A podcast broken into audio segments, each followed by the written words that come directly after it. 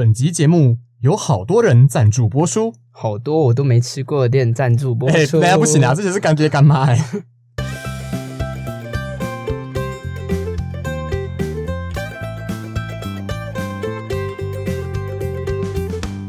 Hello，各位听众朋友们，大家好，民以食为天，我是故我在，欢迎收听实不相瞒，带你一起实事求是，实话实说。我是主持人 Vincent。Hello，我是 KP。您现在收听的是《实不相瞒》第一季第六集。本节目由 Nice Night 双酱咖喱、花园小玉、中正快炒、夹巴黎、民雄八宝冰、木村饭团、业绩野肉、民雄小南排骨大王、八方云集、民雄西安店、东港河平价海鲜快炒、帕士达、亚历山大咖啡烘焙工作室以及军品寿司赞助播出。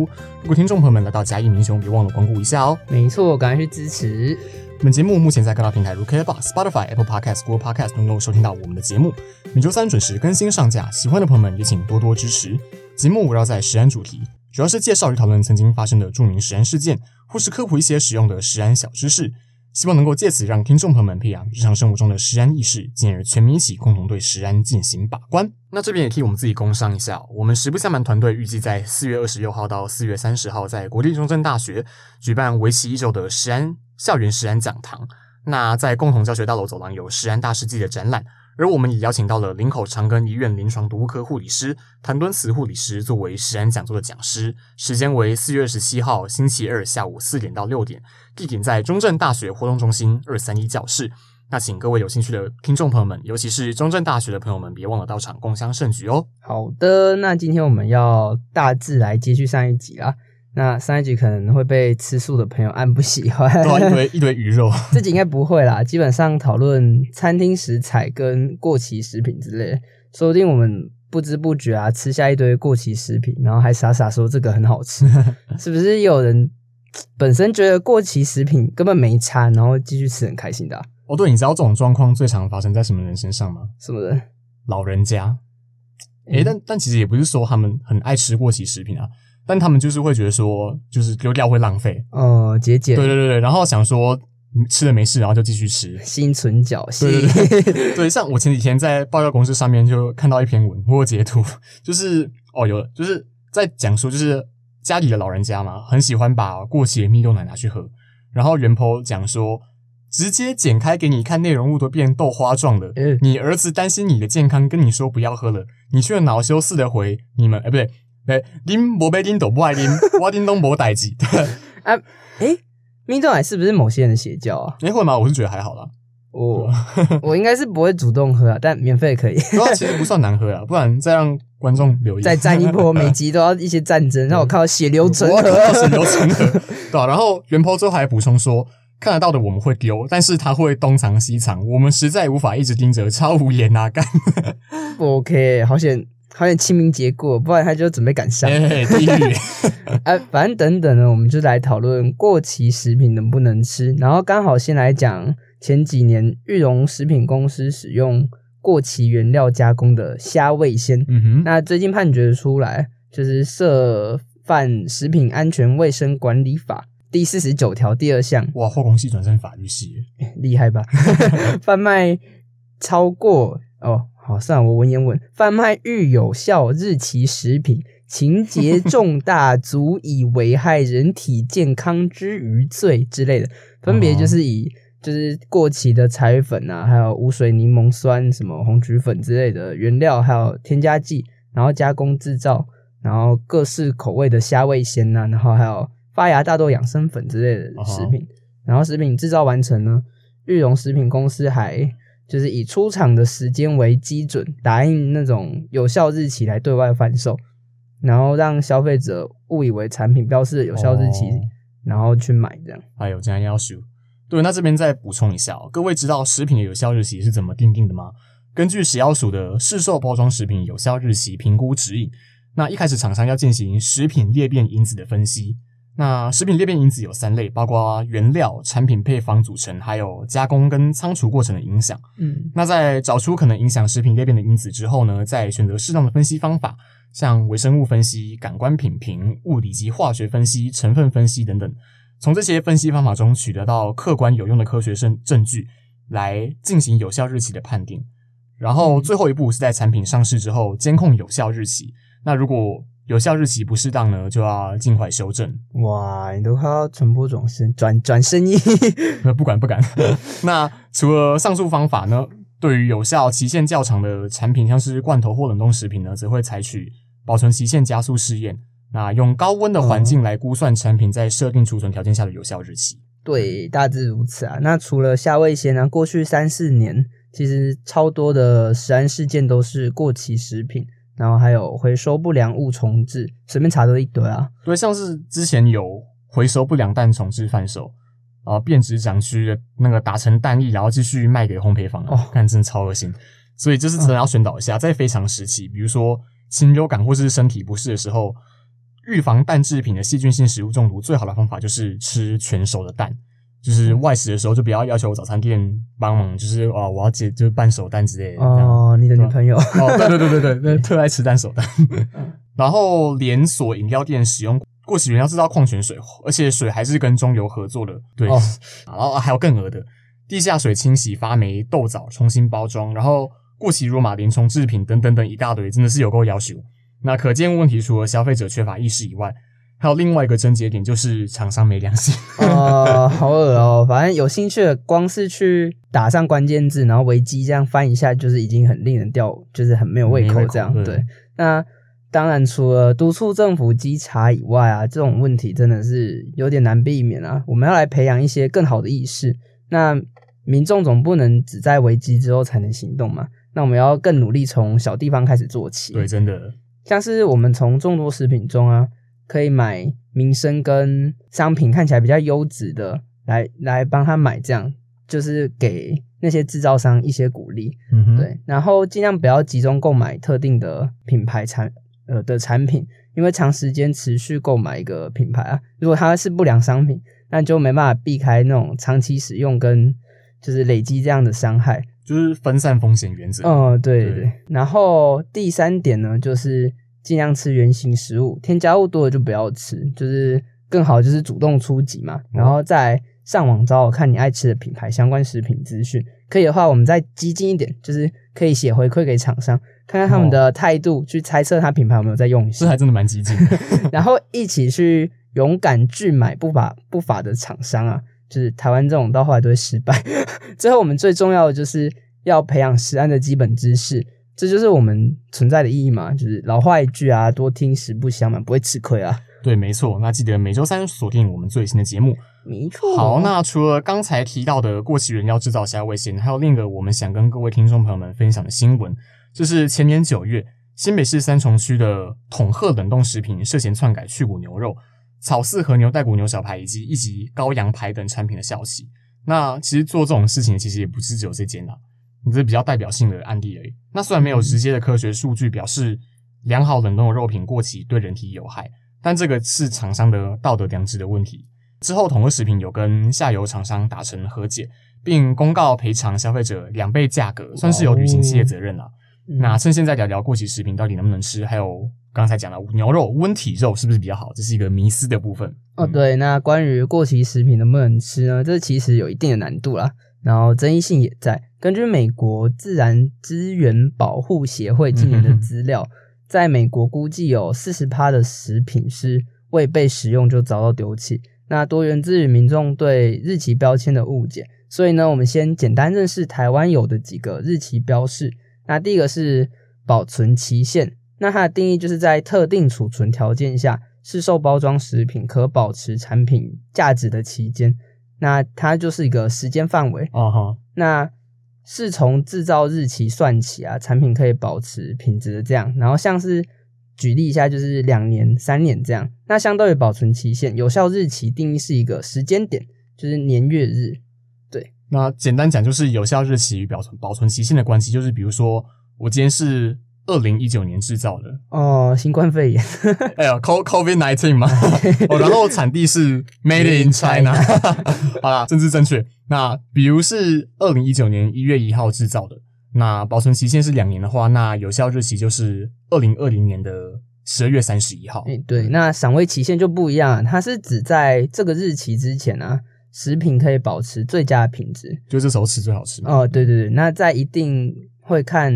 有效日期范围内，就是它一定会在有效日期的范围啦，嗯，就是比它小这样。那了解这三个名词后，再来看看，呃，一般厂商会将商品的流通性与社会感观感考量在内，那将食品的有效日期会再缩短。嗯那也就是说，可能远比实际实验的保存期限还要再短。哦，真的哦，对，但是许多人因为担心食物中毒嘛，所以会在有效日期就是一过去，然后就会把食物丢掉。嗯哼，那甚至就只是过了赏味期限就把它丢掉，然后就超浪费了。哦对，那基本上一定是尽量尽早用，尽早吃完嘛。但是如果真的遇到濒危或者是 已经过期的食物，濒危。就我们应该也要有合理的应对方式啊。对的，不过其实食物种类那么多，我们也很难有一个标准说到底过期多久才不能够吃。嗯，所以重点应该还是得回归到我们消费者身上，理性衡量针对食物的需求性还有购买量，因为过量购买就有可能会影响到该产品的供应量嘛，那造成过量生产，然后又被丢弃的一个恶性循环。还有刚才前面讲的，对于有效期限还有最佳赏味期限两者的辨别有误解，就可能会有尚未过期但提早被丢弃的状况发生，这也是我们需要注意的。所以这边有两个观念要跟各位提醒一下，第一个就是冰箱不是用来长期储存食物的，就是说就算你放在冰箱，它终终究还是会有一个期限，那个食物会寿终正寝嘛，哦，就是不能够像我妈就是留冰箱，然后就遗忘了这样子，对，不行。然后另外一个就是吃过期食物，短期之内可能看不出来有什么影响，就觉得没事，顶多肠胃不适而已。但是长期就是那个会很伤肝，因为肝是我们负责晚上排毒的那个干大事对对对对对对对，就是肝要累累积下来，就是晚上干大事嘛，要养好，不可以就是乱来吃对吃，然后就哦爆肝了这样子。对就是听起来比我的还要屁。啊，大家就真的没 好啊，那我们还是有几个处理方式啊。那第一个最简单，就是将过期或者是快要过期的食品捐给慈善团体，他们有更完整的保存方式，或者一定有就是为饥饿而立即需要食物的人这像。KP，诶真的没有，好是我啊，我好饿。我知道是想吃海鲜。你不要一直在危险边缘疯狂试探呐、刚刚是脸变了一下嘛，这样好吧。总之，反正就是钱捐一捐，也不如就是反正也不知道是被哪个国家的贪官污吏给收走嘛，对不对塞还是被慈善慈善团体拿去哦投资土地嘛？哎、哇塞，换我们节目要濒危了啦。哪有这叫中肯实际？好所以比起捐钱，一定是捐出家里的集齐品来的更实际的啦。那如果你跟我一样是贫穷而且饥渴的学生，笑死饥渴。可以参考就是美国农业部一些向民众宣导的食品安全资讯，像饼干罐头，只要在家中能妥善存放，并不会因为就是超过包装上的建议日期，就会在食品品呃品质、然后卫生与安全上出现明显的变化。所以通常实际的有效日期会比包装上的多到甚至一年多。哦，但安全起见的小考量啦，买单期送的饼干啊跟罐头，即使过了有效日期，我们还是可以多给他一两个月，至少我们不会再那么穷、啊。对，那罐头如果就是它的那个安全，就是那什么，就是安全锁嘛之类的，膨罐如果它膨起来对对对，啊就不要再吃了，就是拜托不要跟生命开玩笑啦。哎对，那我们之前在第二集前面有聊到包装填充氮气的小知识，有兴趣的听众可以回去复习一下哦。对，对，那关于肉品呢，其实能妥善的以冷冻低温保存，那有效的避免微生物问题，这些其实一直维持冻结的食品啊，在科学上还真的没有一定的期限啊。哦，当然，我觉得还是尽量不要啦，因为这是厂商的良心。嗯，那家里的冷冻肉也是嘛，就是冰箱开开关关啊，如果保存的地点环境不稳定，就还是要尽早食用。对，没有错，真的。啊，还有就是衍生有一个温体肉，你觉得温体牛会比较吸引你吗？就诶诶，对，你不吃牛对啊，对啊，我不吃某。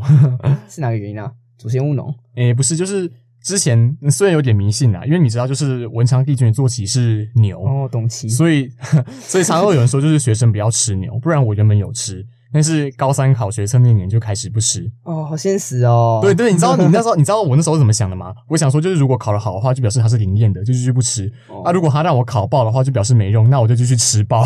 这样他最好会保佑你 诶、没有，我觉得其实考的还算不错啊，所以就继续不吃牛。对对，不吃牛到现在。哦那早知道就把那种当初就是分数的 flag 立高一点啊，我觉得这样比较赚呢。考的其实很好，但是就故意哦不行，我觉得我没达到我的目标，然后就吃牛啊然后就去吃牛对对。我们现在讲这些会不会到时候期中考到爆炸了？马上报应。那应该是录 podcast 的错啊，牛牛牧场跟地狱梗应该是无辜。哎对哦，还有地狱梗，我感觉你快凉了。没有，好好，越打越远，先回来。